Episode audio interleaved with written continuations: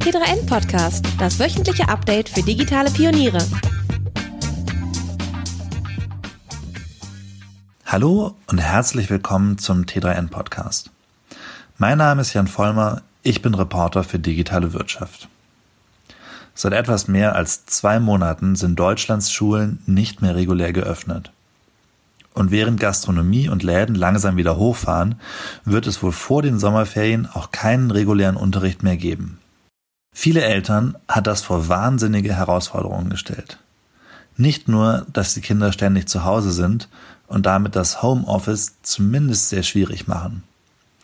Die Frage ist auch, wie sie zu Hause unterrichtet werden. Weil ein großer Teil der Schulen in Deutschland nicht digitalisiert ist, gibt es einen Flickenteppich von Lösungen, die sich von Lehrerin zu Lehrerin, von Schule zu Schule und natürlich auch von Bundesland zu Bundesland unterscheiden. PDFs, die per E-Mail rumgeschickt werden, Präsentationen auf Discord oder Unterricht auf Microsoft Teams. Corona hat gezeigt, wie sehr für Deutschlands Schulen ein digitales Konzept fehlt. In diesem Podcast möchte ich aber der Frage nachgehen, warum es für Schulen in Deutschland bisher keine sinnvolle, einheitliche Digitalisierung gab. Dafür spreche ich nacheinander mit zwei Gästen. Erst mit Manuel Höferlin. Höferlin sitzt für die FDP im Bundestag und leitet den Ausschuss Digitale Agenda. Der zweite Gast ist Christoph Meinl, der Chef des Hasso-Plattner-Instituts in Potsdam. Meinls Institut hat die HPE Schulcloud gebaut. Eine Open-Source-Plattform, mit der Unterricht komplett digitalisiert werden kann. Wenn sie denn eingesetzt wird. Aber zuerst zu Manuel Höferlin, dem Vorsitzenden der digitalen Agenda im Bundestag. Hallo, Herr Höferlin. Sie sind selbst Vater. Wie hat das Homeschooling bei Ihnen bisher funktioniert? Naja, das Homeschooling funktioniert äh, bei uns im Haushalt ganz gut. Allerdings ist es schon sehr anstrengend. Man muss sagen, dass ich derzeit morgens, vormittags Grundschullehrer bin und Unterricht hier im äh, Haus gebe und nachmittags bin ich dann mit meiner Fraktion oder in Ausschüssen äh, in Videomeetings. Okay, mal ganz abgesehen davon, ähm, dass Sie dann selbst auch Lehrer sind, ähm, wie hat das Homeschooling quasi, beziehungsweise wie hat das, äh, das E-Learning technisch, wie gut funktioniert das? Sind die Schulen äh, ihre Kinder darauf vorbereitet gewesen oder ähm, ist es eher improvisiert? Nein, das ist äh, sehr improvisiert und vor allen Dingen ist es sehr unterschiedlich. Ich habe drei Kinder in der Grundschule und in der weiterführenden Schule und ähm, es gibt überhaupt keine einheitliche Linie, was ziemlich problematisch ist. Im Prinzip macht nicht nur jede Schule ähm, improvisiert digitalen Unterricht oder auch nicht digitalen Unterricht, ähm, sondern es ist sogar so, dass innerhalb von einzelnen Schulen es sehr unterschiedlich ist, weil sich manche Lehrer eben auf den Weg begeben. Das hat sich jetzt aktuell gerade geändert. In Rheinland-Pfalz hier gibt es jetzt eine Plattform seit ganz kurzem, die ist zwar noch nicht umgesetzt, aber beschlossen.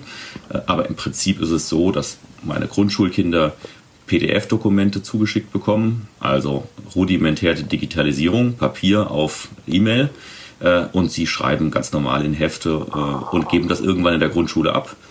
Und in der weiterführenden Schule ist es sehr unterschiedlich, wie gesagt, von Fach zu Fach. Da gibt es einen Lehrer, der äh, arbeitet mit Microsoft Teams bislang, äh, macht das sehr gut, macht auch einmal die Woche Videokonferenz. Andere schicken einfach per E-Mail PDFs oder Aufgaben hin und her. Es ist schade, weil man hätte jetzt richtig schön digitalen Unterricht äh, anwenden können, aber es ist halt nicht vorbereitet gewesen. Das heißt also, das hauptsächliche Medium ist PDF und die Ausnahme ist ein Lehrer, der tatsächlich Videokonferenzen per Microsoft Teams macht. In meinem Fall ist das genauso, leider. Ähm, was bitter ist, weil, wie gesagt, äh, die Methoden wären ja da. Ähm, es ist einfach nur nicht angewandt worden. Die Lehrer, äh, die Schulen selbst haben es Vorfeld auch nicht organisiert, weil ein bisschen digitalen Unterricht hätte man ja auch in Schulen durchführen können. Ich weiß von einer Schule, die sehr stolz ist hier in der Gegend, meine Kinder nicht. Äh, die sind stolz darauf, dass sie iPad-Schule sind, äh, sozusagen eine voll digitalisierte Schule. Die haben genau das gleiche Problem jetzt, weil äh, sie einfach nur sozusagen das iPad als digitales Papier verwendet haben in Vor-Corona-Zeiten.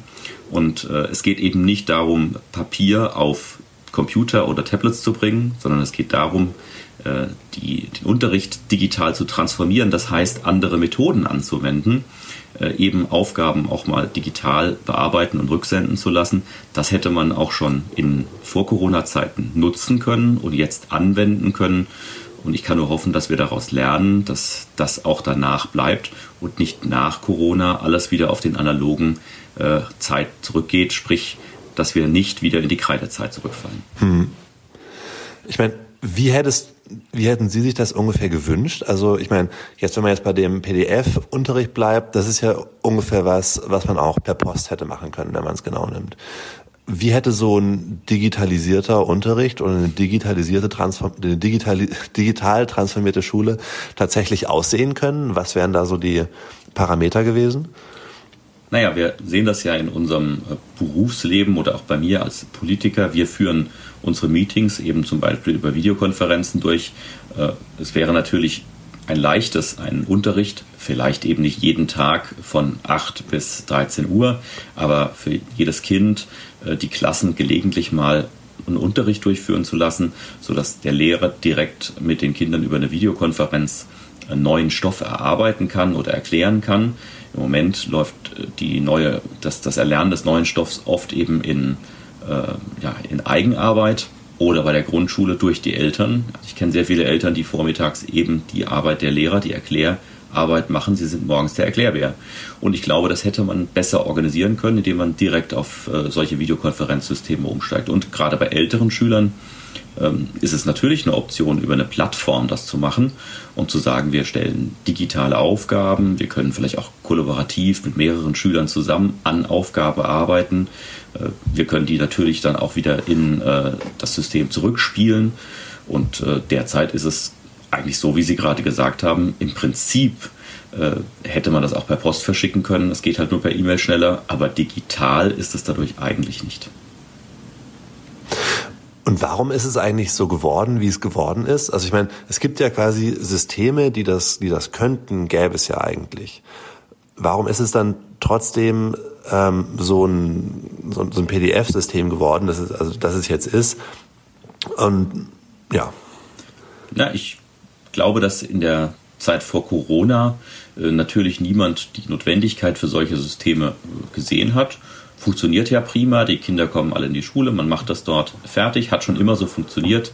Der Lehrplan ist dafür ausgelegt, äh, die Lehrerbildung ist dafür ausgelegt. Selbst die Lehrer, die äh, zum Beispiel in ihrer Schule ein Whiteboard haben, haben oft, habe ich den Eindruck, das Whiteboard quasi als Tafel benutzt, aber haben nicht mit den Möglichkeiten eines digitalen Boards äh, neue Aufgabenarten entwickelt, so dass die Kinder schon damals zum Beispiel Aufgaben dann danach nach Hause bekommen haben oder den, das auf die Tafel gemalte oder erarbeitete äh, als Screenshot sozusagen nochmal zum Nacharbeiten bekommen haben. All das hat wenig stattgefunden, zumindest äh, in meinem Erfahrungshorizont nicht mit den Kindern, die ich kenne, nicht nur meinen eigenen, sondern auch von Freunden und Bekannten. Und äh, allein das wäre schon ein Weg in Richtung digitales Arbeiten gewesen. Äh, Plattformen wurden zumindest hier in Rheinland-Pfalz bislang nicht wirklich benutzt. Äh, die Plattform, die es gibt, die ist so alt, dass sie eigentlich nicht wirklich gut funktioniert hat oder nicht benutzt wurde auch. Also es ist eine Vielzahl, glaube ich, von Aneinanderreihungen. Es ist einmal äh, das Ministerium, das hier auch in Rheinland-Pfalz das nicht wirklich vorangeschoben hat. Es sind die Schulen, die auch im Rahmen ihrer Selbstorganisation das nicht wirklich nach vorne gebracht haben. Und nicht zuletzt sind es auch die Lehrer, die zwar einen sehr guten Unterricht äh, im Präsenzunterricht machen wie herkömmlich, aber vielleicht doch nicht so wandelbar die Digitalisierung mitgegangen sind, um ihren Unterricht zu transformieren in eine digitale Form. Wobei man ehrlicherweise sagen muss, dass sie natürlich dafür auch angelernt und angeleitet sein müssten. Und auch das hat nicht stattgefunden. Der Lehrplan sieht das auch nicht vor. Also eine Vielzahl von Dingen. Manchmal ist es so, dass die Kinder digitaler arbeiten in ihrem Kopf bereits als äh, das System. Ähm, meine Kinder zum Beispiel haben in der Grundschule ganz einfach gesagt, oh, das ist in der Mathe eine Gruppenaufgabe. Ich mache jetzt ein FaceTime äh, mit Freunden von mir zu zweit und dann lösen wir gemeinsam die Aufgabe. Und dann haben die das gemacht, haben danach wieder aufgelegt. Also die benutzen digitale Tools wie selbstverständlich, um ihren Unterricht durchzuführen. Und äh, das machen die eigeninitiativ. Also insofern sind sie fast ein Stück weiter als das Schulsystem. Hm. Ah, das klingt jetzt so, als wäre das so ein, ich meine, du hast gerade gesagt, die, äh, die Ministerien hätten es antreiben können, die Schulen, die Lehrer, ähm, dass es quasi so ein Versagen auf breiter Front gewesen wäre. Also dass es eigentlich niemanden gab, der sich so wirklich dahinter geklemmt hätte von den ähm, Parteien, die dabei beteiligt sind. Ja, ich habe den Eindruck, dass es auf breiter Front äh, ein Nicht-Nutzen der digitalen Möglichkeiten gibt und damit ein Verpassen der digitalen Transformation im Bildungssystem. Das äh, rächt sich jetzt insofern, dass äh, die Schulen einfach darauf nicht vorbereitet waren. Und wenn es nicht vereinzelt äh, Lehrer äh, gibt oder gab in den letzten Wochen, äh, die das einfach umgesetzt haben, ist auch an vielen Stellen eben nichts passiert. Ich kenne nur eine einzige Schule, die sehr, sehr schnell, äh, das ist ein Gymnasium in Mainz, das sehr, sehr schnell Microsoft Teams umgesetzt hat, weil es im Vorfeld das bereits gemacht hatte und das auch schulweit. Da hing es dann oft an unterschiedlichen äh, Know-how der Lehrer damit umzugehen. Aber das finde ich schon äh, gut, dass das geklappt hat. Es ist aber eher eine Ausnahme. Der Regelfall ist vor allen Dingen auch in den Grundschulen, dass digitale Transformation nicht stattfindet. Und das, das sind viele verschiedene Beteiligte daran, die das nicht gemacht haben in den letzten Monaten und Jahren. Hätte das dann nicht eine Initiative der Bundespolitik sein können, ähm, sich darum zu kümmern? Ich meine, du bist selbst Vorsitzender des, ähm, äh, des Ausschusses Digitale Agenda. Ähm, hätte die Initiative nicht daher kommen können? Ja, ich äh, bin der Meinung, dass äh, im Rahmen äh, des äh, digitalen Bildungspakts auch so etwas hätte stattfinden können. Wir Freie Demokraten haben ja gefordert, dass mehr als nur in äh, die Hardware-Ausstattung investiert wird. Das ist natürlich ein Problem äh, zwischen Bund und Länderkoordination. Der Bund hat ja keine Zuständigkeit für die Bildung. Äh, insofern gab es äh, über die Vereinbarungen zwischen Bund und Ländern äh, einige Möglichkeiten mit dem Geld was anzufangen im Bereich digitale Bildung. Was aber nicht geht, ist zum Beispiel sozusagen das System äh, dahinter zu ändern, wie Bildung funktioniert im digitalen Bereich. Das ist Ländersache geblieben und ist es auch heute noch. Äh, also verfassungsrechtlich, rechtlich sind die Länder dafür zuständig. Der Bund darf gerne Geld geben, aber mitreden darf er nicht. Und ähm, das ist die Situation, mit der wir uns im Moment auseinandersetzen müssen. So ist es. Und deswegen sind die Länder in der Verantwortung. Und die können das auch zusammen machen. Es hm. gibt ja auch eine Kultusministerkonferenz, äh, die gemeinsam Dinge vereinbaren kann, sodass alle Länder gleichermaßen in dem Bereich vorangehen. Es ist auch Aufgabe der äh, Ministerkonferenz, das für alle Länder gleichermaßen voranzutreiben. Aber da fehlt dann einfach, in der Ministerkonferenz fehlt dann einfach der Druck oder woran liegt es, dass da nichts passiert? Ich meine, das Thema gibt es ja schon seit 20 Jahren ungefähr ehrlich gesagt verstehe ich es auch nicht. Digitalisierung es ist, mir, es ist mir ein Rätsel, äh, wie, wie so lange ähm, das äh, nicht vorangehen kann. Ich habe den Eindruck, da gibt es starke Beharrungskräfte ähm, an verschiedenen Stellen und ähm, diejenigen, die gerne weiter und schneller vorangehen wollen, äh, da gibt es ja auch viele Lehrer, die das wollen, äh, die kommen halt nicht durch. Es fehlt halt viel. Es fehlt, wie gesagt, das ist der Lehrplan, es sind die Voraussetzungen außenrum. Das kostet ja auch ein bisschen Geld, so ein System dann voranzutreiben. Und wenn Lehrer in ihrer Freizeit letztlich äh, digitale Transformation im Unterricht betreiben können, hört es dann auch irgendwann auf. Ähm, das muss schon im System sein. Das Aufgabe, also verantwortlich, das zu starten, sind jetzt die Bildungsminister der Länder und die entsprechende Konferenz. Äh, da ist die Vorsitzende, Frau Rubig, auch in der Verantwortung, das voranzutreiben jetzt, äh, nicht nur hier im Land, wo sie in Rheinland-Pfalz Ministerin ist, sondern eben ganz Deutschland, dass die Kinder auch was davon haben, dass sie in Zukunft nach dieser Zeit, äh, nach dieser Corona-Zeit eben auch digital transformiert vielleicht Unterricht haben. Es ist ja nicht so, dass es ein Selbstzweck ist, sondern äh, die Kinder, die heute in die Schule gehen, werden selbstverständlich in digitalen Berufen arbeiten und deswegen werden sie selbstverständlich in Zukunft mit solchen Systemen arbeiten können müssen. Und deswegen ist es auch im Interesse des Bildungssystems, das voranzutreiben. Unsere Kinder sollen äh, nicht nur alte Literatur beherrschen, sondern vor allen Dingen auch moderne Arbeitsmethoden. Hm. Meinst du denn, dass, äh, Entschuldigung, meinen Sie denn, dass man vorher erst ähm, quasi die, äh, das politische System zwischen Bund und Ländern, also die Länderzuständigkeit für Bildung, vielleicht reformieren oder irgendwie angehen müsste, damit da ein bisschen Bewegung reinkommt? Also ich meine, wie kann man denn diesen politischen Knoten dabei lösen? Ich bin offen dafür, dass äh, die Bildungssysteme der Bundesländer vereinheitlichter werden, als sie es jetzt sind. Der Bildungsföderalismus äh, hat eine historische Komponente. Heute geht es aber mehr darum, dass äh, unsere Kinder äh, im Wettkampf weltweit stehen, im Bildungssystem, die bestgebildetsten Kinder. Und es geht nicht darum, welches Bundesland besser ist. Und von daher glaube ich, ist es äh, klug, dass die Bundesländer ein ähm, einheitlicheres Bildungsniveau erreichen. Es gibt ja auch, hat das Verfassungsgericht ja auch schon festgestellt, ein sehr unterschiedliches Abschlussniveau, zum Beispiel beim Abitur, je nachdem, in welchem Bundesland man Abitur gemacht hat. Da gab es eine Entscheidung hinsichtlich des Numerus Clausus bei der Aufnahme eines Studiums.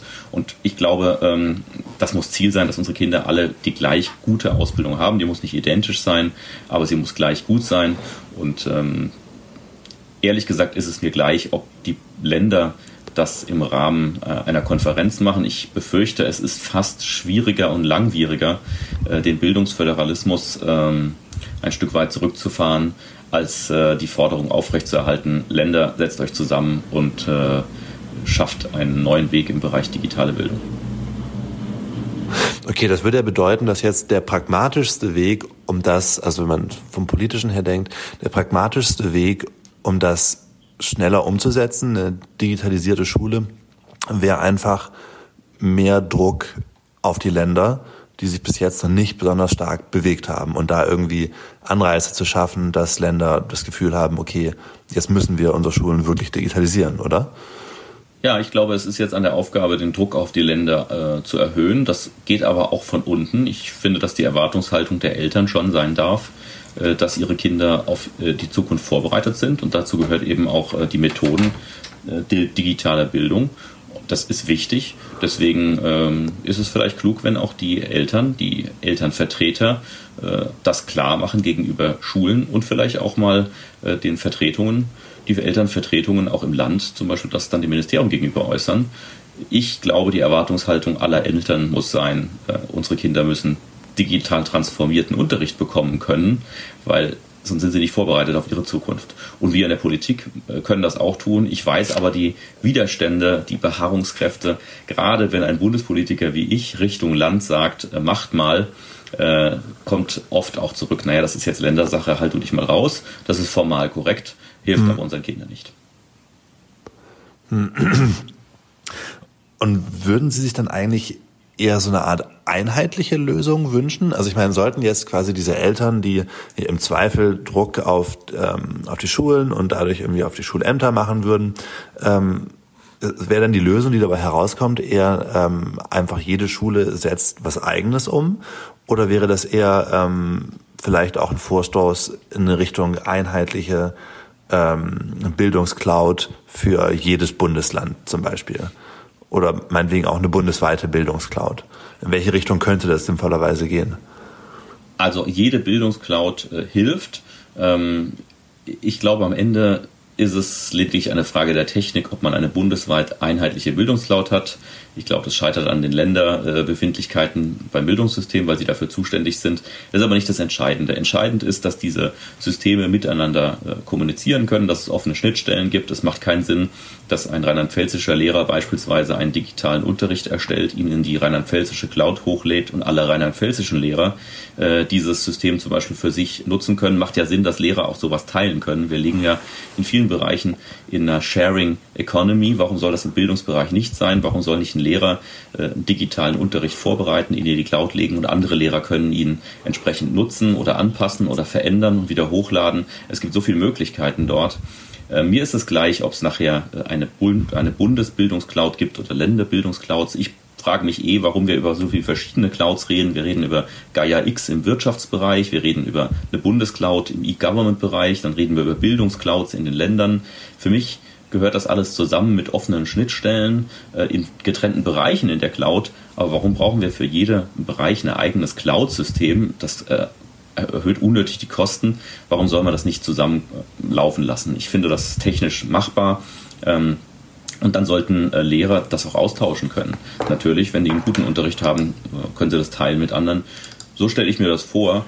Am Ende sind das aber alles nur Werkzeuge. Am Ende entscheidet der Lehrer, ob er es nutzt oder nicht, so wie auch jetzt. Das heißt, wir müssen dafür sorgen, dass die Lehrpläne entsprechend äh, auch Platz dafür sehen, dass Kinder sowas lernen, dass Lehrer müssen sowas in ihrer Fortbildung lernen und es muss letztlich von oben auch ein Stück weit äh, ein, eine Forderung geben, dass Lehrer solche Methoden einsetzen. Mhm. Äh, wenn sie es nur gibt, aber nicht benutzt werden, hilft das keinem. Und hast du haben Sie die Hoffnung, dass es letztendlich darauf hinauslaufen könnte, dass nach der oder zumindest im Zuge der Corona-Pandemie oder meinetwegen nach der äh, Corona-Pandemie sich wirklich was ändert oder sieht es eher aus, als ob dann alles ähm, zurück zum Normalbetrieb kehren würde, also zur, zur, zur Kreidezeit, wie Sie es vorhin nannten? Ja, ich ähm, sehe leider eine Tendenz in vielen Bereichen, ähm, dass äh, an vielen Bereichen, nicht nur in, in, dem Bildungsbereich, sondern auch in vielen Verwaltungen, äh, das wieder zurückgegangen wird in die Vor-Corona-Zeit, dass man nichts daraus lernt. Dabei ist es doch die Chance, jetzt digitale Transformation äh, umzusetzen, also nicht nur äh, einen Computer einzusetzen und statt einem Fax eben ein PDF-Dokument zu versenden, sondern wirklich Methoden zu ändern, zu gucken, was bieten denn die neuen digitalen Tools für neue Möglichkeiten, die eben analoge Tools nicht geboten haben. Was können wir neu machen, was vielleicht schneller oder einfacher oder eine andere Qualität hat? Das ist eine Riesenchance, nicht nur im Bildungsbereich, auch in der Wirtschaft, aber überhaupt auch in der Gesellschaft. Ich glaube, wir haben die Möglichkeit, auch Europa insgesamt ähm, neu aufzustellen. Es gibt viele neue Unternehmen, die haben tolle Lösungen entwickelt, die auch in ganz normalen Zeiten uns das Leben einfacher machen. Wir sollten das jetzt nutzen Leider fürchte ich, dass auch äh, auf Bundesebene, für die ich ja als Bundestagsabgeordneter ein Stück weit sprechen kann, dass dort keine Koordinierung herrscht, ähm, solche Dinge als Projekt voranzutreiben. Wir haben ja 15 Digitalminister, jeder Minister ist selbstständig zuständig für die Digitalisierung in seinem Bereich. Mhm. Im Kanzleramt funktioniert das nicht richtig. Deswegen fordern wir schon lange ein Digitalministerium, das da auch ein Stück weit Druck auf die Kette bringt und sagt, wir lassen jetzt äh, die Chancen auch wirken und machen was Neues ähm, das fehlt und ähm, das ist schade. Das ist nicht nur schade, sondern ich glaube, es ist schädlich, weil es ein Stück weit uns die Zukunft zumindest nicht so öffnet, wie sie sein könnte. Wäre das nicht auch ein Moment, um nochmal eine, ähm, einen grundsätzlich digitalisierten Staat ins Gespräch zu bringen, so wie das zum Beispiel in Estland ist? Ja, ich bin der Meinung, ähm, wir müssen das vorantreiben. Also ein digitalisierter Staat da gehören mehrere Dinge dazu. Zum Beispiel, dass jeder Zugang zum Internet hat. Daran hapert es schon an solchen Grundlagen, da reden wir schon über zehn Jahre drüber. Ähm, dann muss, wenn man mit Dienstleistungen im Staat arbeitet, muss man die Teilnehmer in diesem Netzwerk sicher identifizieren. Dazu hat eigentlich jeder in Deutschland ein Tool, nämlich seinen Personalausweis. Allerdings ist die sogenannte elektronische ID nicht immer aktiviert. Also da haben wir auch geschlampt in den letzten zehn Jahren. Man muss natürlich, um sicher zu kommunizieren oder um Rechtsgeschäfte abzuschließen, sicher sein, dass der andere auch der andere ist. Das müssen wir festlegen. Und dann muss es ähm, Systeme geben, die miteinander sprechen, die auch Transaktionen erlauben, wie Verträge oder Austausch von Informationen oder digitalen Produkten. Dazu finde ich zum Beispiel so ein Cloud-System, das auch europaweit aufgelegt ist, hervorragend geeignet. Letztlich funktioniert Estland auch so ähnlich. Dort gibt es auch Teilnehmer in dem Netz, äh, die miteinander authentifiziert kommunizieren können. Äh, also wir haben die technischen Voraussetzungen schon längst in Deutschland und Europa und die Idee für Gaia X finde ich sehr gut. Ich hoffe nur, ich sage es nochmal, dass nicht Gaia X neben einer Bundescloud, neben einer Bildungscloud und neben einer sonst noch irgendwas Cloud existiert, sondern dass wir uns mhm. endlich aufraffen können, äh, ein, eine Plattform zu schaffen, von mir aus auch mehrere Plattformen, die aber kompatibel zueinander sind, das heißt Schnittstellen haben. Das heißt, ich muss auch sicher sein, dass äh, die Identität einer Person in einer angeschlossenen Cloud ähm, die ist, die da vorgibt zu sein, muss Kryptographie dahin, dahinter stehen, damit wir rechtssicher Dokumente, Daten oder Informationen austauschen können. Dann haben wir einen Weg, zum Beispiel für digitale Leistungen. Und bei aller Digitalität, ich bin wirklich in der, äh, in der Hinsicht sehr offen, müssen wir natürlich trotzdem gucken, dass es noch Menschen gibt, die gerne analog äh, Dinge erledigen. Also ein digitaler Staat äh, befürworte ich sehr, aber wir werden auch weiterhin eine Amtsstube haben müssen, bei der derjenige hingehen kann, der das eben nicht über das Netz machen möchte. Das gehört auch dazu, muss man auch immer wieder dazu sagen, äh, damit da keine Trennung zwischen denen, die es können und wollen, und den anderen, die es nicht wollen oder hm. nicht können, existiert. Das würde ja bedeuten, wenn wir jetzt quasi mal einen Bogen schlagen würden, dass ähm, die, das Versagen der Schulen in der Digitalisierung in der Corona-Zeit halt gewissermaßen eigentlich ein Symptom von einem viel größeren Problem ist, nämlich die Tatsache, dass Deutschland einfach nicht besonders digitalisiert ist und erst recht nicht die ähm, Institutionen und Behörden und ähm, solche Dinge. Also Deutschland ist äh, unheimlich weit in der Digitalisierung. Wir haben, glaube ich, in den Köpfen der Menschen wird ja Digitalisierung angewandt. Schauen Sie doch mal, jeder benutzt in seinem privaten Umfeld äh, digitale Tools permanent auf seinem Smartphone. Äh, sei es Kommunikation hm. über welchen Messenger auch immer, äh, sei es, äh, dass man irgendwelche Verträge abschließt, äh, meist dann in irgendwelchen Shops von Apple oder von Google. Das heißt, wir tun dauernd das, was wir womöglich auch zum Beispiel in der Verwaltungsdienstleistung oder im Wirtschaftssystem in Deutschland machen könnten, tun das, machen das aber nicht, weil dort äh, kein System herrscht. Das heißt, es fehlt eher darum, dass, daran, dass es kein ordentliches Projektmanagement äh, in Deutschland gibt für die Staatlichkeit. Das ist bei den einzelnen Bürgerinnen und Bürgern der Fall, die dann äh, Dienstleistungen des Staates nicht in Anspruch nehmen können, aber auch natürlich bei Unternehmen, äh, die ja auch sehr viel mit dem Staat zu tun haben, in der, mit der Verwaltung. Ähm, das heißt, wir hinken sozusagen eher institutionell hinterher, als dass die Menschen dahinter hängen. Und Unternehmen haben wir auch, äh, die das können. Wir haben ganz viele Startups, die tolle Ideen haben. Wir haben sehr viele Mittelständler im hm. IT-Bereich, die das könnten. Und wie schlecht das dann am Ende funktioniert, weil wir glauben, äh, es muss irgendwie äh, anders organisiert sein. Ganz anderes Thema sieht man derzeit an der sogenannten Corona-App, die wir derzeit ja entwickeln wollen. Das sind Startups am Start, die quasi 80, 90 Prozent der Corona-App fertig haben. Äh, da das Ganze aber äh, staatlich organisiert sein soll und die Bundesregierung das gerne möglichst über das Kanzleramt äh, promoten und steuern möchten, äh, verlangsamt sich das ohne Ende. Und äh, so bremsen wir uns permanent mhm. aus. Und das ist ein Beispiel von vielen, wie das immer wieder läuft. Äh, ich glaube, es gibt genug Menschen, die das wollen. Es gibt genug Unternehmen, die das können. es hapert meist an der Struktur. Okay, well, ich würde sagen, dann hoffen wir mal äh, zumindest auch für unsere äh, Schülerinnen und Schüler, äh, dass das in den nächsten Jahren irgendwann besser wird. Und äh, ja, ich bedanke mich für das Gespräch. Ich danke Ihnen. Ja, viele digitale Geschäftsmodelle haben in den vergangenen Wochen einen wahren Boom erlebt und die Clark-App gehört da auch mit dazu. Sie macht möglich, was jahrzehntelang nur offline möglich war, nämlich, dass man seine Versicherungen bequem auch von zu Hause aus managen kann. Mit der Clark-App können sich digitale Pioniere einen Überblick über ihre Versicherungssituation verschaffen, ihre aktuellen Tarife von Clark bewerten lassen und Expertentipps einholen, wie Verträge verbessert werden und wo gespart werden kann. Und das alles kostenlos in einer App. Und für T3N-Hörer gibt es auf clark.de oder in der Clark-App als Danke fürs Anmelden mit dem Code T3N30 einen 30 Euro Amazon-Gutschein. Die Teilnahmebedingungen dafür findet ihr in den Show Notes. Und jetzt geht's weiter. Ein Weg, besser zu werden, wäre eine bundesweit einheitliche digitale Infrastruktur für Schulen.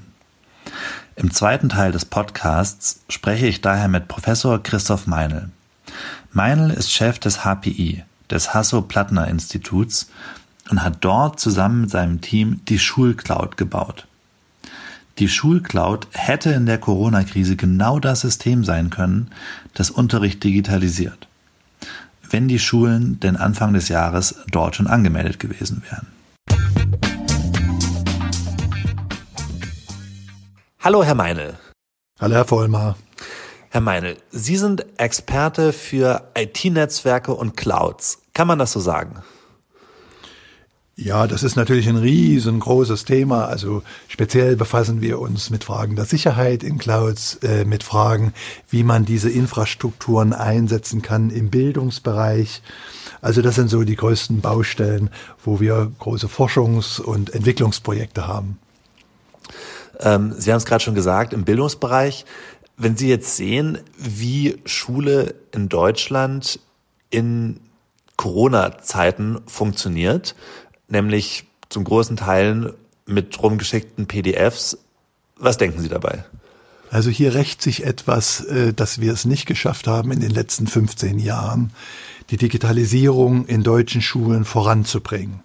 Das sieht in anderen Ländern ganz anders aus und die Krise jetzt, die geschlossenen Schulen, machen absolut deutlich, dass wir da noch die Möglichkeiten, die Digitalisierung äh, bietet, überhaupt nicht nutzen können. Also insofern legt eine Krise Dinge offen, die eigentlich für die Fachleute auch immer schon klar war, macht aber eben auch deutlich, dass es einen Handlungszwang gibt, hier endlich voranzukommen. Ich meine, wenn man mal so darüber nachdenkt, was Schule eigentlich ist, ich meine, es geht oft um, äh, um Material, also um, um, um, um Inhalte, die sich meistens wiederholen. Also ich meine, äh, ich weiß nicht, wie viele Jahrgänge sich schon mit, äh, mit Bruchrechnen oder meinetwegen mit Goethes Faust beschäftigt haben. Äh, also oft dasselbe Material, oft eine ähnliche Didaktik. Ähm, ich meine, also letztendlich hätte man, würde es riesengroße Potenziale bieten, auch Lehrer zu entlasten. Mal ganz abgesehen davon, dass man damit auch besser kommunizieren könnte, wenn nicht alle im Klassenraum sind, oder? Also ich fange mal an mit der ganz großen Not, die jetzt da ist, dass die Schüler nicht vor Ort zusammen im Klassenraum sitzen können. Das ist natürlich etwas, wo dann die ureigensten Fähigkeiten der äh, Information- Kommunikationstechnologien zum Tragen kommen. Also äh, dass Lehrer und Schüler einen Austausch von Arbeitsmaterialien, Arbeitsblättern, Lösungen äh, für äh, bestimmte Aufgaben, kleine Vortragsszenarien, dass sie die natürlich mit den Mitteln der Internettechnologien kommunizieren können. Das Thema Digitalisierung in der Schule ist breiter als nur die Frage, äh, wie kommunizieren wir miteinander.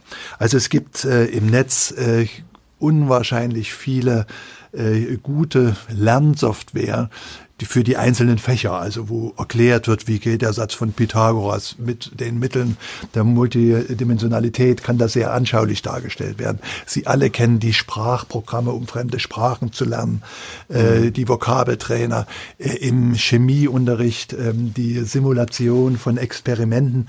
Also da gibt's ganz viele direkt aus dem Schulbereich Lehrer, die da ihre Erfahrungen in kleine Softwareprogramme umgebaut haben, aber es gibt auch tolle und große Unternehmen, die da Software entwickelt haben.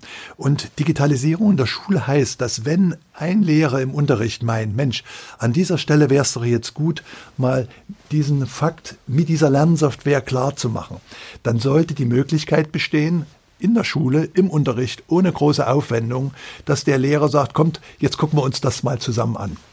Das heißt, die Schüler brauchen ein Anzeigegerät, wo sie auch eingeben können, also zum Beispiel Tablet, aber auch ihr Smartphone würde schon reichen.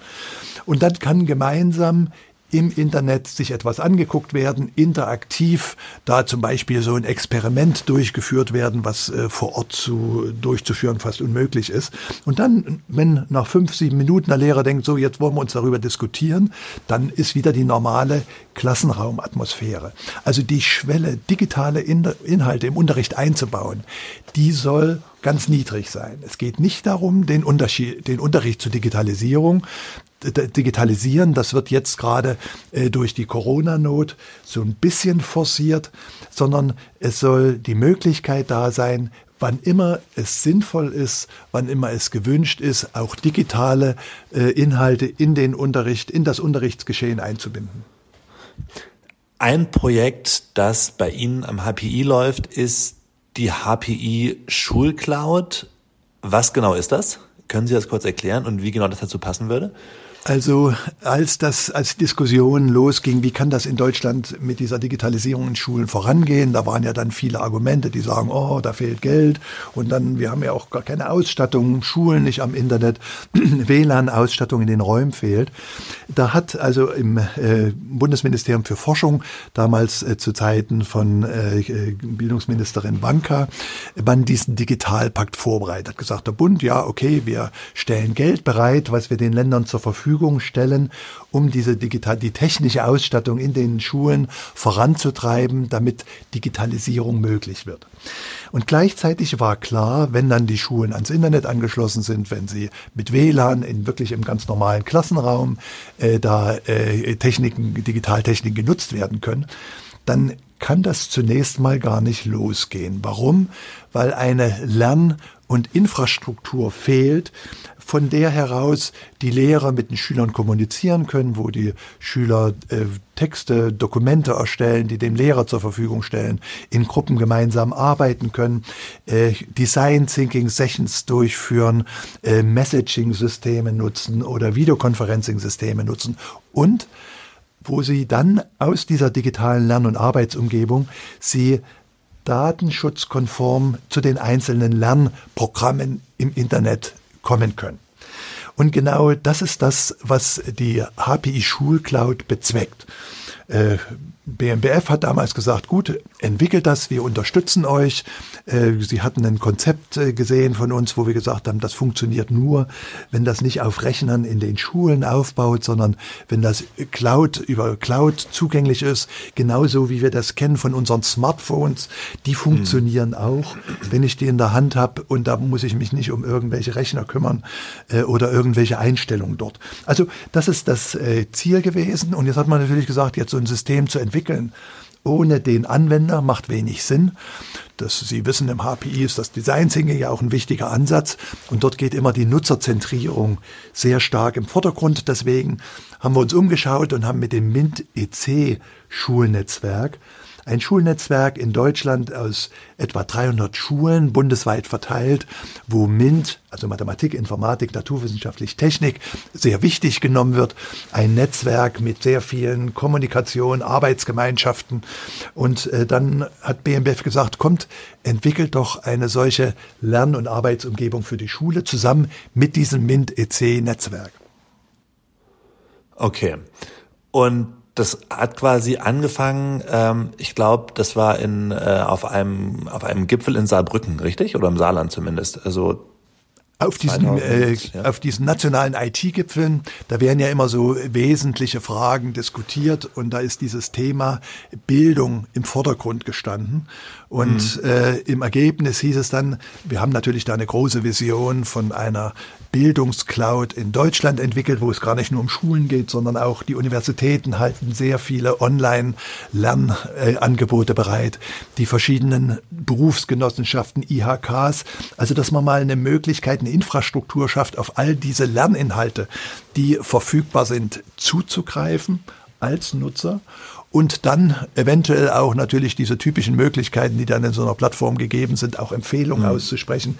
Äh, diejenigen, die das gelernt haben und äh, in diesem Bereich tätig waren, die haben als nächstes das gelernt.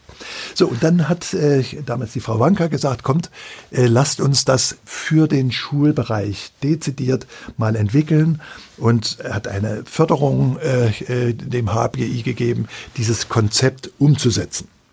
Welches Jahr war das? Das war, jetzt weiß ich nicht, ob der Gipfel war, glaube ich, 16 und wir haben dann in 17 gestartet oder ob das ganz schnell ging in 17. Also jetzt etwa drei Jahre, vor etwa drei Jahren. Okay, das heißt, man könnte es so zusammenfassen, dass es ähm, auf jeden Fall einen sehr eindeutigen, einen eindeutigen Bedarf gab dafür und auch eine Idee, wie das aussehen kann. ähm, was ist der Stand der HPI Schulcloud jetzt? Also was kann die Cloud jetzt? Also äh, zunächst mal zur Entwicklung des Projektes. Das war dieses Projekt, was äh, von der Bundesregierung gefördert wurde, mit der Idee, dass Länder, die das nutzen wollen, das ist ein Open Source Projekt äh, auf äh, sehr moderner Cloud-Architekturen äh, beruhend. Wenn also Bundesländer das einsetzen wollen, können sie das gerne nutzen. Daraufhin haben auch noch vor Corona äh, drei Bundesländer, äh, Brandenburg äh, hier äh, bei uns, Thüringen und Niedersachsen, sich entschieden, äh, da ebenfalls Pilotprojekten in ihren Bundesländern zu fahren, da mit ausgewählten 50 Schulen. Und das war dann schon so eine Gruppe von 200, 300 Schulen, in denen äh, die Schulcloud eingesetzt wurden, wo also eine intensive Interaktion auch war, was wird gebraucht, wie soll das ausgebaut werden, was ist die Erfahrung der Lehrer und der Schüler damit. Und dann äh, kam also Corona mit dem abrupten Ende, ähm, äh, dass Schule äh, stattfinden kann, dass also Schulen geschlossen wurden. Und dass dann äh, natürlich die Frage aufkam, wie kann denn jetzt A in der Krise aber überhaupt auch die Möglichkeiten der Digitalisierung für den Schulunterricht genutzt werden. Und daraufhin haben sowohl äh, die Bundesregierung als auch die einzelnen Länder ihre Projekte geöffnet für alle Interessierten. Also bisher waren das Modellschulen und wenn die in Schule da mitmachen wollte und nicht zu diesen Modellschulen gehörte, dann mussten wir sagen, sorry, äh, das ist jetzt erstmal in einem Experimentierstatus. Hier, um jetzt in Corona zu helfen, sind also diese Projekte geöffnet worden und jede Schule, die sich interessiert, kann sich anschließen. Der Stand ist also heute, dass man in dieser Schulcloud äh, miteinander kommunizieren kann. Man wird erkannt als ein Schüler oder als ein Lehrer einer bestimmten Schule in einem bestimmten Bundesland. Man hat ein Office-System, womit man Dokumente erstellen kann. Man hat äh, Teamware, womit also gemeinsam Dokumente bearbeitet werden können. Ein Messenger-Dienst, äh, ein Videoconferencing-Dienst steht zur Verfügung. Ich hatte schon gesagt, so eine Design Thinking äh, Whiteboard, wo also Innovations-Sessions, also äh, so ganz interaktive äh, Diskussionsrunden durchgeführt werden können. Und dann kann man aus dieser Arbeitsumgebung heraus dann auf Lern Software zugreifen von ganz unterschiedlichen Anbietern. Ein Stück einfach ist das, wenn das nicht interaktive Systeme sind, wenn das also zum Beispiel Landkarten sind oder Videos, die etwas erklären. Äh, schwieriger wird es aus datenschutzrechtlicher Hinsicht, wenn das richtig tolle interaktive Bildungssysteme sind. Was ist dort das besondere Problem? Das Problem ist, wenn man auf ein solches Bildungsmedium zugreift, dann werden alle Nutzeraktionen gespeichert. Und zwar nicht, um den Nutzer auszuspionieren, sondern um genau auf die Lernbedürfnisse des Nutzers einzugehen. Also beim Vokabeltrainer zum Beispiel feststellen, was konnte er denn noch nicht? Was muss dann beim nächsten äh, Besuch weiter trainiert werden. Was kann er gut? Also um genau auf die Schwächen und auf die Stärken des einzelnen Schülers eingehen zu können. So, und diese nutzerbezogenen Daten, wenn das jetzt, äh, man, man da einfach aus dem Internet drauf zugeht, dann sind das natürlich personenbezogene Daten. Und die stehen ja im Datenschutz unter einem besonderen Schutz, insbesondere da es ja Daten von Kindern sind. Wenn ein Erwachsener das nutzt, dann gibt er sein Einverständnis, dass da seine Daten gespeichert werden. Bei Kindern äh, ist es ja in der Obhut des Lehrers, da auf solche Systeme zugreifen. Und da sind die Regelungen sehr strikt. Da muss der Lehrer nämlich sich von allen Eltern bestätigen lassen, äh, per Unterschrift, dass er mit ihren Kindern, mit der Schulklasse, da diese Lernsoftware nutzen kann. Und das ist natürlich unpraktikabel, wenn man sich das vorstellt, dass in jedem Fach ja fachbezogen da verschiedene Lernsysteme zum Einsatz kommen. Und äh, in diesem Konzept der Schulcloud ist das so geregelt, dass wenn man aus dieser Schulcloud heraus da müssen die Eltern natürlich zustimmen unter den Gegebenheiten.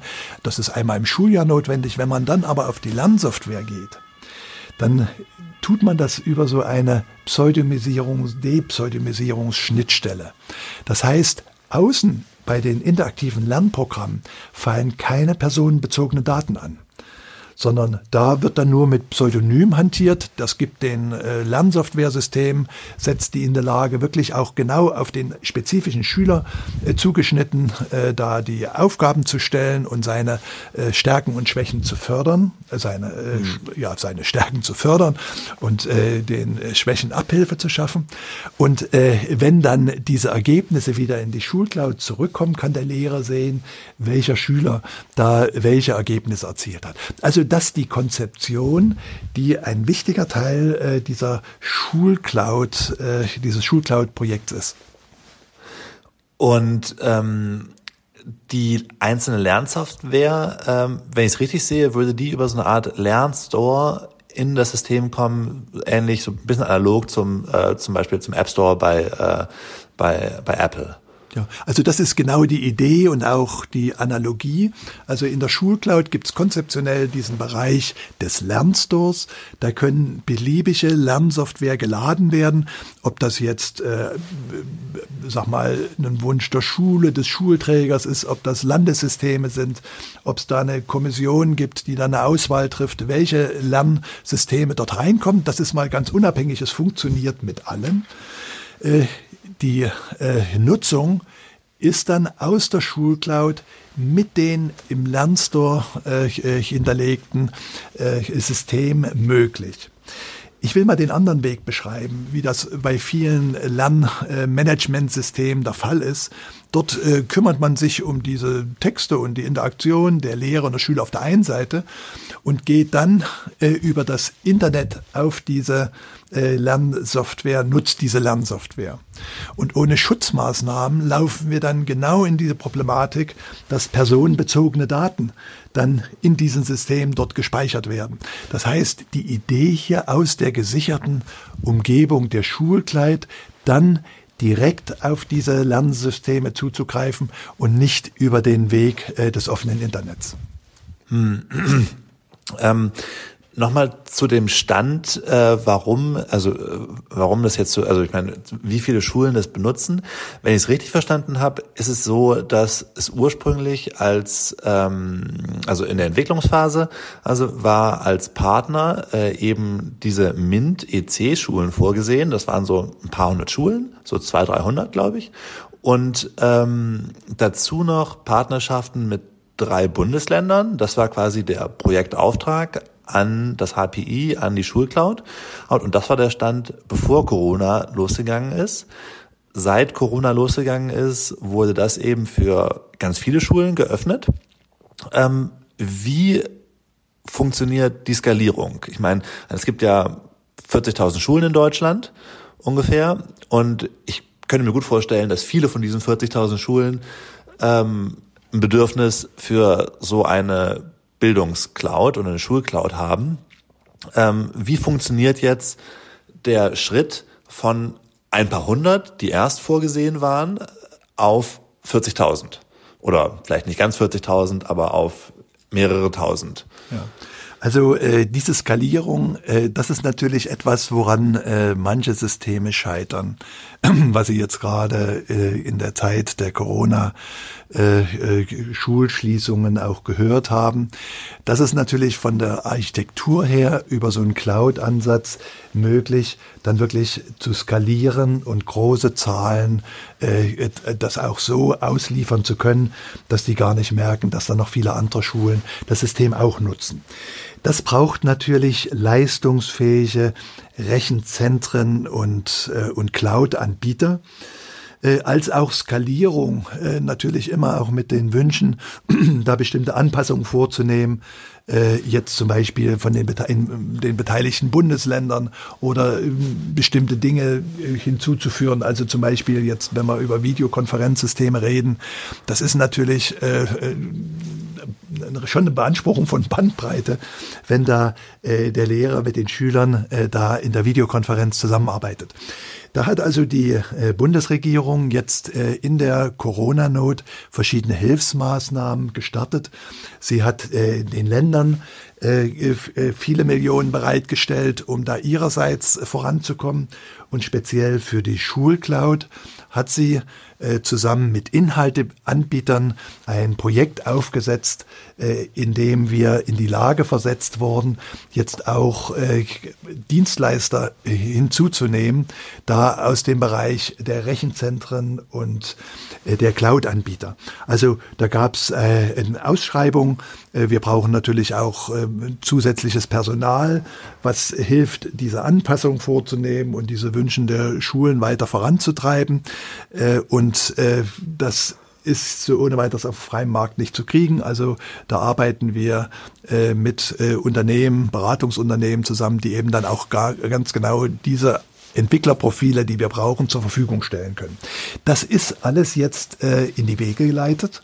Also äh, Medionos äh, von äh, 1 und 1 äh, als, äh, als äh, Rechenzentrums, deutschlandsweiter Rechenzentrums Cloud Provider, der auch also ein Unternehmen, was auch in der Lage ist, diese ganz modernen äh, Cloud-Infrastrukturen, Kubernetes äh, nur als Stichwort äh, da zu bieten. Äh, und auf der anderen Seite äh, Capgemini, äh, wo also Entwickler und Personal uns verstärkt, das Ganze koordiniert von Dataport, einem Unternehmen, was äh, in diesen Schulthemen äh, äh, sehr in verschiedenen Bundesländern äh, gut involviert ist. Also mit diesem vergrößerten Team können jetzt also die Schulen, die sich dafür interessieren, an die Schulcloud angeschlossen zu werden, äh, angeschlossen werden. Das sind äh, im Moment äh, 3000, die äh, jetzt sich angemeldet haben, äh, beziehungsweise wo dieser Anmeldeprozess äh, läuft. Da muss ja, um sie nutzen können, ja jeder Schüler, jeder Lehrer dieser Schule einen Account haben nicht, über den dann elektronisch kommuniziert werden kann. Das ist in manchen Bundesländern vorbereitet. In anderen Bundesländern hat da jede Schule ihre eigene Lösung. Manchmal noch gar keine Lösung. Also das sind die Themen, die geregelt werden müssen, damit überhaupt die Schulen geonboardet werden können, wie man das äh, neudeutsch sagt. Und dann geht es darum, wie können die Lehrer jetzt damit umgehen. Wie äh, in den Modellprojekten war es ja so, dass wir da viele Arbeitsgemeinschaften hatten, wo dann äh, Best Practices diskutiert wird, wo jeder Lehrer vorgestellt hat, wie hat er das Problem oder diese Unterrichtseinheit äh, mit der Schulcloud gemacht. Ein anderer Lehrer hat gesagt, ja, ich habe es ganz anders gemacht. Äh, und dadurch wurden Ideenaustausch und Anregung organisiert. Äh, jetzt in dem, äh, in dem Setting, dass wir die Schulen anborden, ohne da äh, unmittelbar in Kontakt treten zu können, ist das natürlich viel schwerer geworden. Und deswegen haben wir eine Bildungsplattform aufgesetzt, lernen.cloud. Das ist so eine MOOC-Plattform, Massive Open Online-Kurse, wie wir das als HPI zum Beispiel mit unserem Open HPI bereitgestellt haben, wie wir das für die Gesund Weltgesundheitsorganisation bereitgestellt hat mit Open WHO äh, und andere. Und äh, dort äh, erklären wir, führen in kleinen Schritten vor, äh, wie da mit der Schulcloud umgegangen werden kann, wie da einzelne Aufgaben gelöst werden, äh, wie man äh, bestimmte Fragestellungen mit den Mitteln zur Verfügung stehenden Mitteln dann lösen kann. Und wir laden ein, das ist ganz wichtig, Lehrer, Lehrerinnen, dass sie erzählen, das ist ja heute sehr einfach mit kleinen Videos, erzählen, wie Sie da im Unterricht äh, Digitalisierung genutzt haben. Diese Schulcloud soll ja im englischen Wort enablen, soll ja ermöglichen, soll ja in die Lage versetzen, auch digitale Inhalte äh, in den Unterricht einzubauen, dass wir das also diese inhaltliche Nutzung unter diesen Schwierigkeiten, dass es da jetzt keine persönliche Anleitung geben kann, versuchen äh, zu helfen, dass das möglichst gut genutzt wird. Sie hören die Berichte, dass jetzt äh, da bei der Nutzung von äh, digitalen Kommunikationswegen äh, zwischen Lehrer und Schülern auch vieles schief geht. Also wir wollen helfen, dass das äh, möglichst sinnvoll passiert und äh, die Lehrer mehr und mehr entdecken, welche Möglichkeiten es gibt, Unterricht zu bereichern mit äh, digitalen Möglichkeiten. Müsste man bei dem ganzen Prozess nicht eigentlich auch die Lehrer speziell nochmal schulen? Ich meine, wenn ich mir jetzt so vorstelle, ich bin, ich, ich wäre Mathelehrer, ich unterrichte seit nee, 30 Jahren meinetwegen Mathe an der Schule und soll plötzlich, plötzlich so eine, äh, eine bundesweite, eine, eine relativ große Schulcloud nutzen können, da bräuchte ich ja eigentlich auch nochmal eine, eine Schulung von, von meiner Schule oder von irgendwem, oder? Also das ist so ein bisschen genau die Idee, dieses, dieser, diese Plattform bereitzustellen, Lern.cloud, weil im Moment ja diese Schulungsmaßnahmen schwer zu realisieren sind. Jetzt kann man sagen, gut, warte mal, bis Corona vorbeigeht. Also wir glauben, man kann Dinge auch jetzt schon voranzutreiben. Äh, ich will ein Beispiel nennen. So, die Leute nutzen ganz gut ihre Smartphones, auch ohne Schulung. Und die Vorstellung ist, dass zunächst mal die Nutzung mit den Digi Umgang mit den digitalen Werkzeugen natürlich bei dem einen Lehrer besser, bei der anderen Lehrerin äh, nicht so gut läuft, dass es da einen Austausch gibt untereinander, eine Anregung, dass man dort sich stückweise einarbeitet. Die Menschen nutzen ja auch die Smartphones in unterschiedlich umfänglicher Weise. Diese Weiterbildung, die muss kommen. Die muss aber auch weitergreifen, als sich nur jetzt jetzt mit den technischen Gegebenheiten und, äh, sage ich mal, eine Schulung auf dem System äh, äh, zu begrenzen, sondern die muss weitergehen in die Frage, ja, an welchen Stellen im Unterricht äh, helfen denn äh, digitale Medien? An welchen Stellen im Unterricht ist es eher nicht sinnvoll, die zu nutzen? Also so eine digitale Didaktik. Diese digitale Didaktik die kann man aber nicht aus dem Hut zaubern, sondern Didaktiken sind ja immer basiert auf Erfahrungen. Also dort braucht es einfach die Erfahrung im Umgang mit digitalen Medien. Da braucht es eben auch die Erkenntnis an dieser Stelle, ist das nicht gelungen gewesen, an einer anderen Stelle, Mensch, da habe ich viel mehr erreicht als sonst, um auf diesen Erfahrungen und auf Best Practice dann aufzubauen, um solche Weiterbildung auch in der Didaktik äh, der Nutzung äh, digitaler Technologien im Unterricht voranzutreiben. Wenn man jetzt eine Lehrerin oder ein Lehrer ist, der diesen Podcast hört und sich denkt, Mensch, ich selbst bin gezwungen, noch PDFs rumzuschicken, weil wir noch keine andere Möglichkeit haben. Ähm, klingt super, so eine Schulcloud. Wie komme ich daran? Wie wäre dann quasi der Weg für diese Lehrerin oder diesen Lehrer? Und ähm, wie lange würde es dauern von der Entscheidung, beim Hören dieses Podcasts natürlich, ähm, eine Schulcloud einführen zu wollen oder nutzen zu wollen, bis dahin, dass sie wirklich funktioniert für genau diese Klasse des Lehrers oder Lehrer. Also erstmal sage ich herzlich willkommen. Jeder Lehrer, jede Lehrerin, äh, die äh, da nachdenkt, wie sie dann wirklich die modernen Technologien auch für ihren Unterricht nutzen kann, äh, die brauchen wir. Deutschland ist, wir hatten ja am Beginn des Podcasts schon darüber gesprochen, da leider sehr abgeschlagen. Dieses Thema Digitalisierung im, in der Schule, Digitalisierung der Gesellschaft ist ja jetzt nicht neu, sondern das ist, sage ich mal, seit 15 Jahren akut. Neu ist halt die Erkenntnis, dass in dieser Krisensituation, Corona-bedingt, mit den äh, Kontakteinschränkungen, mit den Einschränkungen der Begegnungsmöglichkeiten, da äh, plötzlich die Stärken dieser Digitaltechnologien deutlich hervortreten.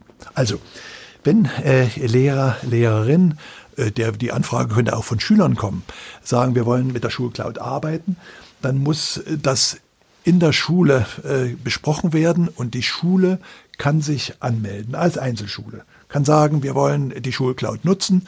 Äh, dann äh, gibt es so ein bisschen hin und her, da geht es um Datenverarbeitungsverträge, die geschlossen werden.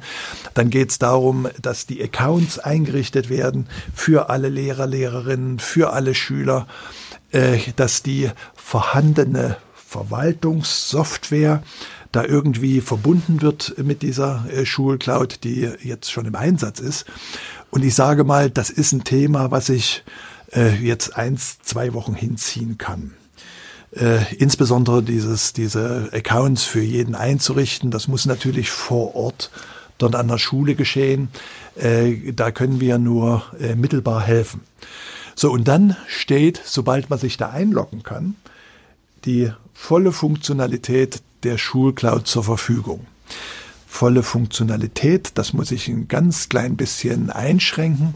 In den einzelnen Bundesländern, die beschlossen haben, äh, Thüringen, Brandenburg, äh, Niedersachsen, die beschlossen haben, die Schulcloud auszurollen, die haben oft bestimmte ich sag mal, äh, Konstellation, die sie für diesen landesweiten Rollout vorgelegt haben. Das heißt, wenn eine Schule aus diesem Land kommt, dann äh, würde sie gemäß dieser Konstellation angebordet werden. Man muss aber sagen, das sind natürlich äh, sehr berechtigte Sachgründe, die dann zur Bereitstellung bestimmter Software oder zum, äh, zur Nichtbereitstellung jetzt bestimmter Lernsoftware außerhalb der Schulcloud äh, führen. Also nicht so kompliziert. Äh, wenn eine Schule anborden will, spätestens nach zwei ähm, äh, Wochen äh, kann sie mittun. Inzwischen ist es auch so, dass diese äh, zugrunde liegenden Rechnerinfrastrukturen bundesweit verfügbar sind. Äh, in den Anfangszeiten haben wir ja viel hier im HPI und mit kleinen Rechenzentren in der Umgebung gemacht. Das ist jetzt äh, dank der Unterstützung der Bundesregierung, das bundesweit auszurollen, jetzt wirklich überall vor Ort verfügbar. Die Frage, dass die Schule natürlich an das Internet angeschlossen sein muss. Das ist eine Voraussetzung. Und äh, für wirkliche Nutzung im Unterricht ist es dann eben auch wichtig, dass dieser, dass im Klassenraum äh, da mit WLAN gearbeitet werden kann und nicht in ein dezidiertes Rechnerkabinett, wo dann äh, typischerweise ältere Rechner nicht gut konfiguriert verfügbar sind. Aber das ist kein Hexenwerk.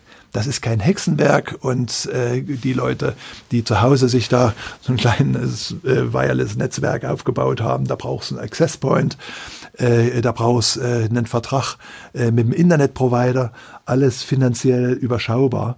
Also äh, das sollte kein Hintergrund heute sein. Das heißt, eine, eine Schule, wenn sie sich heute entschließt, könnte äh, das System in, äh, könnte die HPI Schulcloud innerhalb von, sagen wir mal, zwei Wochen nutzen. Ja. Und Schüler quasi könnten innerhalb von zwei Wochen dann ihre Matheaufgaben per Schulcloud bekommen. Ja. Das ist so, also dass, wenn man die Schulcloud nutzt, ist jetzt auch nicht vorgeschrieben ist, dass die in der Schule einheitlich genutzt wird. Da können Lehrer vorangehen. Wir haben da typischerweise auch äh, Schulcloud-Koordinatoren, also Rollen unter den Lehrern, die dann auch im Kollegium äh, äh, anderen Lehrern äh, so ein bisschen äh, helfen. Guck mal, hier gibt's das und hier gibt's jenes. Äh, äh, das kann dann auch so ein bisschen im Drei- und Error-Modus vor sich gehen. Typischerweise ist das ja auch das Lernen in der digitalen Welt. Nicht, das ist nicht, dass ich da irgendwie einsteige und jetzt den, äh, den, den perfekten Modus gefunden habe, sondern dass ich Dinge probieren muss. Wie passen die in Unterricht? Wie ist das altersgruppenabhängig? An welcher Stelle ist welches System besser geeignet? Das ist so ein Lernprozess. Und ich ermutige da auch ausdrücklich, dass man Lernen beim Lernen immer auch Fehler machen darf.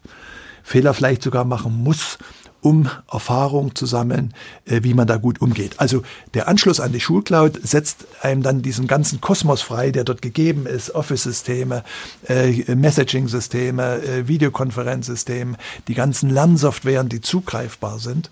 Und da muss sich der Lehrer, die Lehrerin, so ich sag mal stückweise seine Arbeitsinstrumente erobern. Und das Ganze ist umsonst für Schulen. Und das Ganze ist für die Schulen umsonst, äh, jedenfalls jetzt, äh, wo alles äh, von der Bundesregierung bezahlt wird. Auf die Dauer muss natürlich der, und die, die Entwicklung des Systems, äh, die wird ja auch von der Bundesregierung äh, gefördert. Auf die Dauer ist der Betrieb und natürlich, wenn Daten zu speichern sind, muss der, muss der Speicherplatz bezahlt werden, äh, die Nutzung bezahlt werden. Äh, da ist die Diskussion, äh, und da scheinen mir die Länderebene die richtige Ebene zu sein, die über den Einsatz eines solchen integrierenden Systems äh, entscheidet. Ich halte es nicht für sinnvoll, dass da jede Schule äh, irgendwie ihre eigene Entscheidung trifft. Jetzt geht es ums Antworten alles ist bezahlt. Auf die Dauer muss dann, müssen dann Formen gefunden werden. Äh, und äh, da denke ich, ist die Länderebene äh, die richtige, äh, wie das dann weiter betrieben wird und natürlich auch dann auf neue Entwicklungen hin angepasst wird. Okay. Vielen Dank, das wäre es gewesen. Ich bedanke mich meinerseits und äh, bitte jeder, der äh, da sich an die Schulcloud äh, anbinden will, ist herzlich eingeladen. Wir freuen uns darüber. Vielen Dank für das Gespräch, Herr Meinl. Dann hoffe ich mal, dass wir nach Corona, wann auch immer das sein wird, nicht nur zu einem analogen Schulbetrieb zurückkehren, sondern dass dann tatsächlich etwas in Sachen digitale Transformation in der Schule passiert.